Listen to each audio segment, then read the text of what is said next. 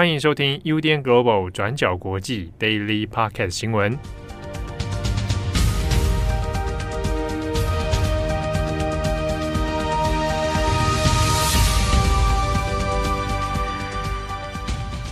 Hello，大家好，欢迎收听 UDN Global 转角国际 Daily Podcast 新闻。我是编辑七号，我是编辑慧仪。今天是二零二二年十二月五号，星期一。今天是有会议的星期一。我回来工作啦。你在那边也是在工作啊？一直在工作。对、啊，这个很多听友一直在，哎，这个这个一直在等待啊，说啊，编辑会议到底什么时候回来？还好啦，还好，两个星期。哦，有有两个星期了。对，两个星期很快哦，今年都要过了。因为会议不在期间呢，我发生了好多事情。对啊，我觉得好内疚。不会内疚啦，哦，就是刚好为什么你 不在的时候会怎么这这呃，还是以我为基准啊？哎，有可能、啊。你知道，只要我离开的时候，就会发生大事。哦，所以你平常是在镇镇守住转角国际这样子，这种感觉。新闻之神，转角之神。好。OK，那今天十二月五号啊，我们今天主要会围绕在两个新闻，一个是关于中国风控的问题啊，那第二个呢，我们要来看就是伊朗的抗争。那那随着阿米尼这个声援阿米尼之死的问题哦，那也延烧到全国，但现在也有一些变化。好，那在我们谈中国问题之前，我们这边哦，其实也是要来顺便来回应读者的留言。好，那这个部分我再大概稍微讲一下哦。嗯，我们上周的时候，十二月初，那有读者在 Apple Podcast 底下，他就有留言询问哦。他说：“呃，他的标题是写说，请问该怎么圆才合理呢？”啊，那他说周二的 Daily 说，习近平不会放宽防疫政策，因为这样子习会很没面子，而且之后有抗争就会让让步的话呢，可能会让民众采取进一步的行动，挑战中央的领导。可是到了星期三傍晚，就看到新闻写说，上海和广州已经逐步开始解封放宽。请问这该怎么解读才合理又不会打脸呢？好，这个是上周我们看到的一个讯息。好，那借这个机会，其实也跟大家来做一些讨论跟解释哦。好，的确，我们现在之前我们还在讨论是白纸运动，它本来还在发生当中。那先前我们大家其实也就做了很多的讨论跟解读哦。一般认为是在初期的时候，啊，会认为中国大概很难在这个地方要全面的放手，啊，那如果这样子的话，不就正好就变成，哎，抗争就会有效，那民众可能会就会进一步的这个呃政治诉求出来。那我们也看到上海那个时候有喊出共产党下台、习近平下台等等哦。那的确呢，也从后面的发展来看，呃，到今天我们要解释的新闻里面就包括了。现在在核酸检测还有风控方面，的确是直接采取了比较宽松的政策了。好，那这个是事实，没有错。不过这边呢，我们也要回应读者是，我们要先讲一个概念啊，就是这个并不需要用圆的，就是新闻这件事情，它事实就是事实。好，那解读方面，我们不需要去说担心所谓的打脸或者不打脸这个问题。好，我们要来讨论的是。那所以事前我们的分析，它是依据什么理由啊来做讨论？那事后如果发展有不一样，那又是为什么？所以，我们今天要讨论的就是这个为什么。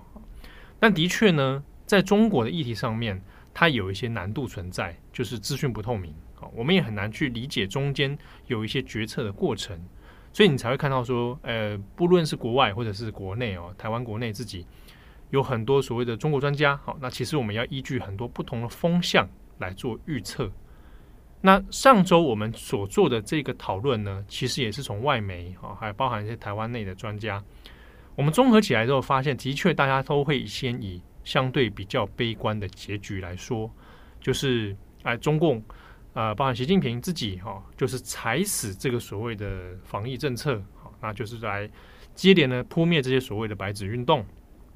好，那最后就事情就销声匿迹，啊，这是相对比较悲观的做法。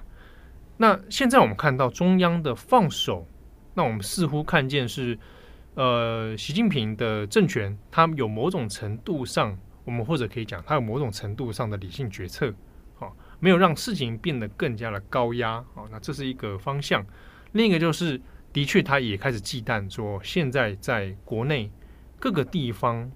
不定时啊，有不定地不特定的地点所爆发的白纸运动，那的确可能造成了一定程度的政治压力啊，所以在避免完全扩散啊，继续延烧一发不可收拾之下呢，那先做适度的软化，那用这个方式来让所有的白纸运动哦，就自然没有聚集的理由。那我们也看到，是先前呃有些各级的学校开始先提前放假，好让大家回家，好，那再配合现在的这一个呃不需要再做全面的核酸检测了，然后呢，在防控措施也不用像之前一样，直接整个小区、整栋大楼都封起来，好，用这几个放手的方式呢，那看起来可以舒缓现在的民怨。不过，这是不是代表说中国的白纸运动它就完全？哎，就这样消失，或者是说习近平就高枕无忧呢？哦，那这个也不一定。我们还是会讲哦，就是先前讲到这一个白纸运动可能带来的政治冲击，它仍然是存在的。而且有很多参与过运动的学生，会不会就因为这样而再也不会做出任何的串联，或者是其他的举动？那这个看起来也未必啊，所以事后日后呢，其实还有很多可以观察的点哦。那这边我们先来稍微统整一下，截至目前为止到十二月五号，那中国在关于防控政策方面的几个基本的方针哦，它最大的原则现在就是说，它不会再展开常态化的核酸检测啊，就是 PCR 常态化，它不要了。过去呢，有所谓那种一日两检、一日三检啊，这些东西都把它全部取消掉。不要再做常态化的这个工作。同时，你如果出入一些公共场所或者搭乘公共交通工具的时候，过去呢，你还要出示你的核酸核酸码哦，你的核酸证明。那现在也不需要了哦，都是官方直接一个命令下就说这些东西并不需要来这样做。那与此同时呢，我们也先看一下截至到昨天十二月四号中国的病例哦，确诊病例。全国呢，三十一个省，那目前已经知道是三万多例啊，这是三万出头。但要注意的是呢，其中本土的确诊病例新增的是四千两百四十七例，无症状的感染者是两万五千四百七十七例。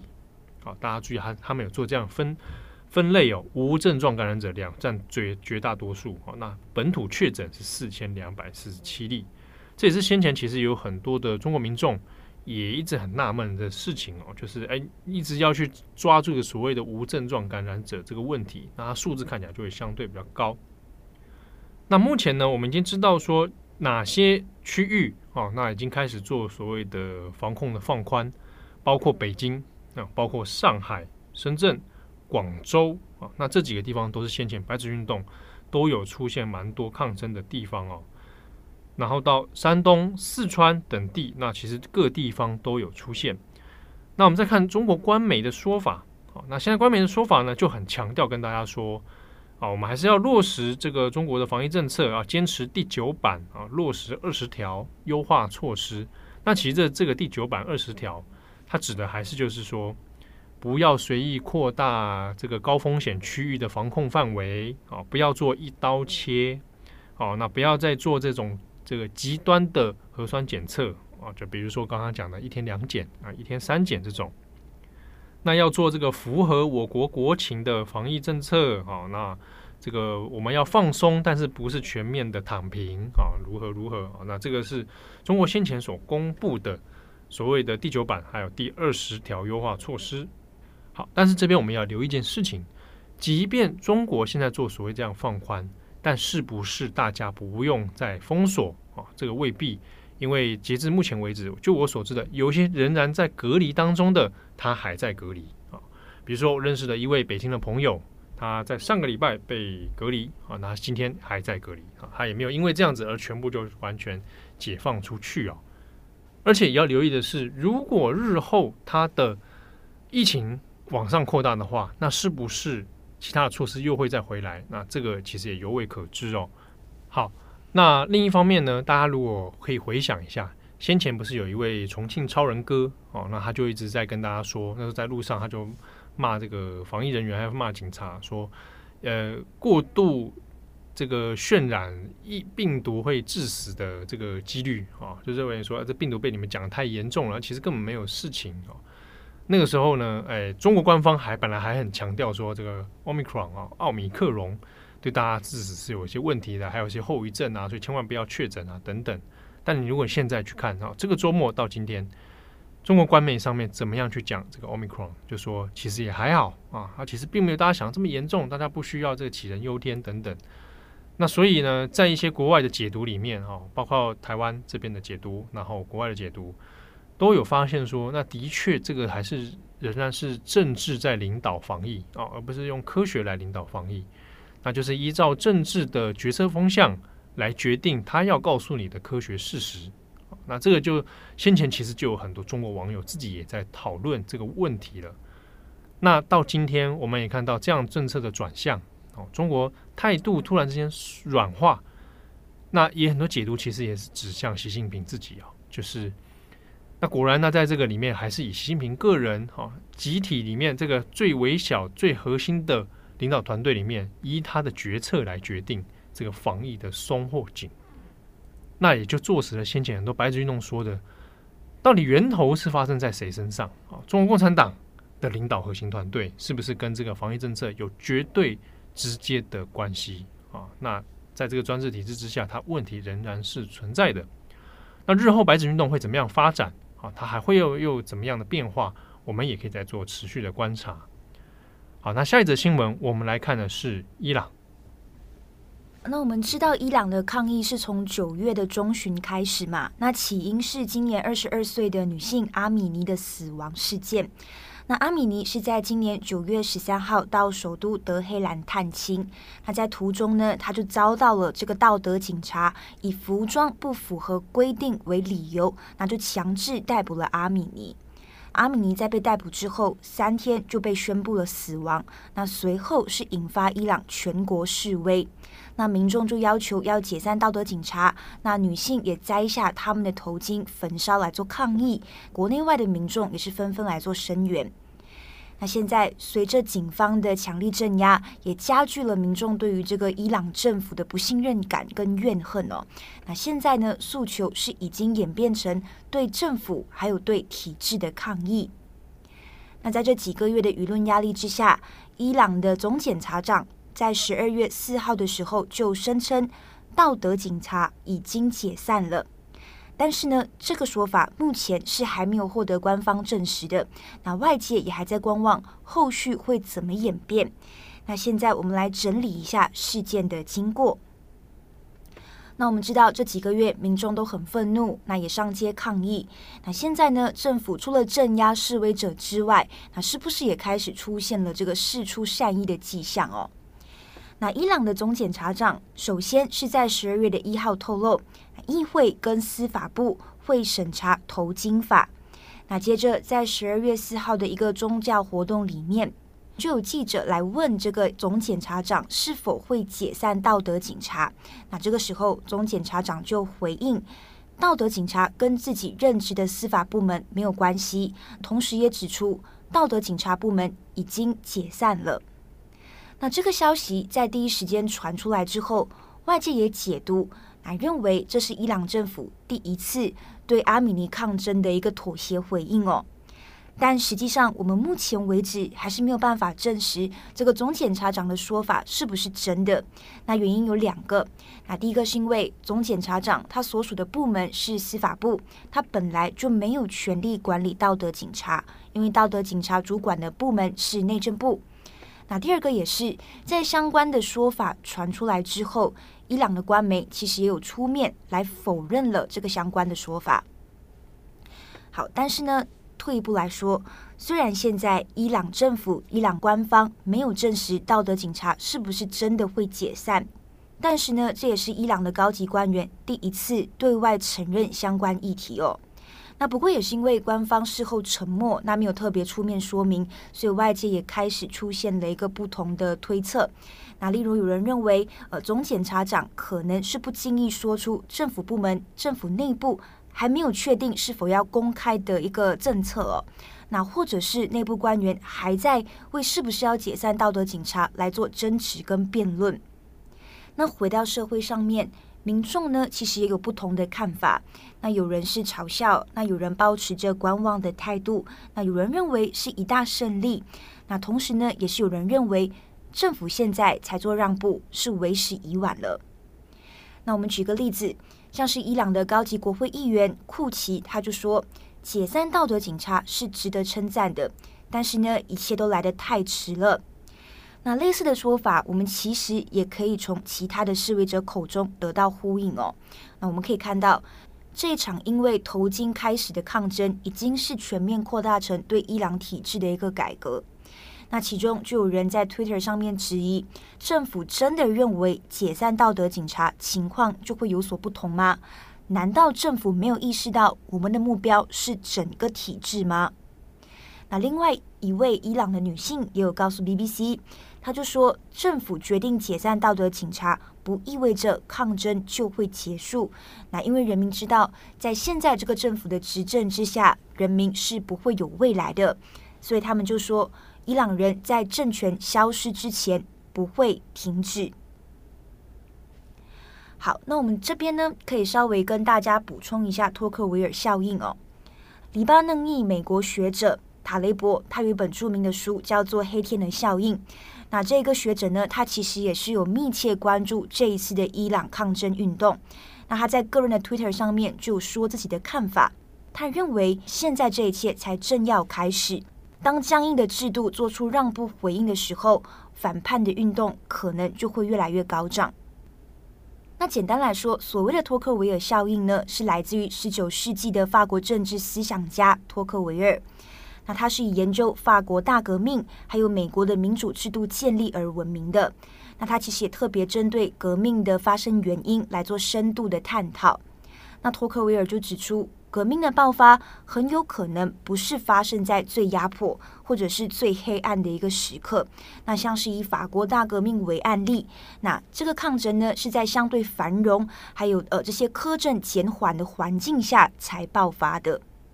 所以如果现在我们放回到伊朗的脉络，塔雷伯就认为当前伊朗要取消道德警察的这个改革，那就认为现在此时此刻。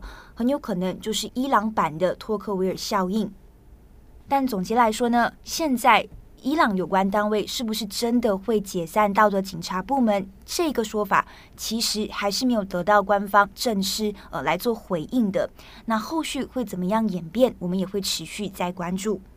对，好，那以上今天这两则新闻其实可以并列在一起做一个交叉的对比哦。对，因为很好玩是说，就托克维尔效应这个事情来说。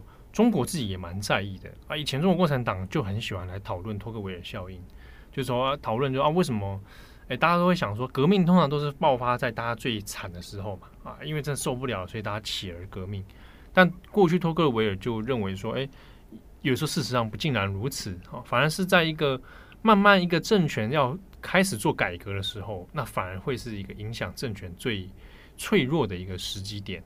那如果放在这一次的，包含是北京啊，包含这次伊朗，那都有这样的一个，嗯，似乎有点迹象。如果慢慢的开始松手，开始放开，那是不是民间的运动会借此就开始哦串联起来，或者是更加的一个起而发生哦？那不晓得，对啊。那就伊朗的状况看起来，大家似乎运动的怒火还没有平息，但在中国的部分啊，那因为环境因素也不太一样。啊，那看起来目前并没有扩大延烧的趋势，所以都是后续可以再来做观察的。对，但这是一个呃提供的参考说法啦。对，毕竟伊朗跟中国还是我觉得国情非常的不同，但是这个东西就可以帮我们来做一个参考跟回顾。对对，好，那以上是今天的 Daily Podcast 新闻。好，节目的最后呢，嗯，稍微来感谢一下，昨天星期天的时候。嘿。在星期天一大早啊，这么这么早 早上 十点十一点的时候，有很多听友来到这个松山烟厂好，来看这个国际特色组织的一个写信马拉松活动啊。我们现场有很多听友就真的来到现场，哇，专程来看木椅啊，很感人呢。对啊，那就这个还有很多互动，而且他们真的很多人去写信啊。对，那也很有意思，就是说现在也有听友来问说。他就是很想要来来讨论，就是到底这个写信给那些被关起来的人有没有什么帮助？嗯，对啊，有机会如果想要再深入讨论的话，可以我们再找机会来聊。不过呢，我们就其实国际特色组织的做法，还有实际上我们看到的几个案例，比如说李明哲，哦，那他就是觉得说，他虽然收不到那些信，但是他知道他没有被遗忘，而且是有这么一群人一直在关心着他的动向，对，而且帮他发声，啊、哦，即便他当事人没有收到信，对啊，那他其实这个做法还是有很多意义是是存在的哈、哦。那我也发现哇，真的很多人认真在写那个声援信这样子。那也感谢很多听友到现场来支持。之中，这个很多人就会诉说说啊，是木仪啊，会议怎么没来啊？不要问，他们就这样子。我觉得是因为有时候声音跟长相对起来之后，应该觉得蛮神奇的吧。因为有时候我对于一些 podcaster 也是会有一种这种这样子的一个谁呀、啊？你说说看啊。没有抱着一个你知道听众的一个心态，就说哦，原来是这样。这样哦，那你第一次看到我的时候，嘿，嘿什么嘿呀？嘿什么嘿？嘿什么嘿？觉得你很赞。哦，你少来啦。好，总之很感谢大家。然后这个节目最后也聊一下，因为上个礼拜我们有在 Daily 说。呃，因为很多人在分享 Spotify 的那个收听排行榜嘛，嗯嗯嗯，那我就有聊到说，哎，我发现有有老外在听，嗯，那上礼拜就说，哎，请老老外们来留言，我以为只有一位，因为我看到贴 IG 的是一位，嗯，哎，结果连前后有出现，被我调出三位，调出，把这些老外搜查。揪举出来，好，一一列入名单，小心的用词啊，列入这个名单上面。观察 观察名单，不是真的有有英国人、德国人、美国人的样子。他们好像是透过我们的新闻学中文吧？对，我们一直讲他们，现在感觉很怪。他们现在可能就在听。谢谢你们，我觉得这个蛮对我来说是蛮意外的收获。对，我是意外的紧张啊！对我也是，我担心要是学中文可以吗？要是我中文不好怎么办？我很紧张哎。对，他会问我说，到底要念法国还是念法国啊？要念俄罗斯还是俄罗斯？我就会说你开心就好，我就会紧张一下。你开心就好，但是冶金不是至今，好吧？古物。鼓舞不是可恶啊！没事，我们自嘲一下了哈。嗯，对。好像也很感谢这个外国的朋友，那、嗯、他们有的人是在现在台湾念书，那也欢迎你们跟我们多加互动。我也蛮想了解你的你的收听状态的。嗯嗯，嗯，对啊，就是我们觉得很有意思。如果有机会的话，可以来跟我们多聊聊，透过我们的脸书哦，我们的 IG 都可以。好，感谢你的收听，祝大家有美好的一天。我是编辑七号，我是编辑惠仪，我们下次见喽，拜拜，拜拜。感谢你的收听，如果想知道更多资讯，请上网搜寻 UDN Global 转角国际。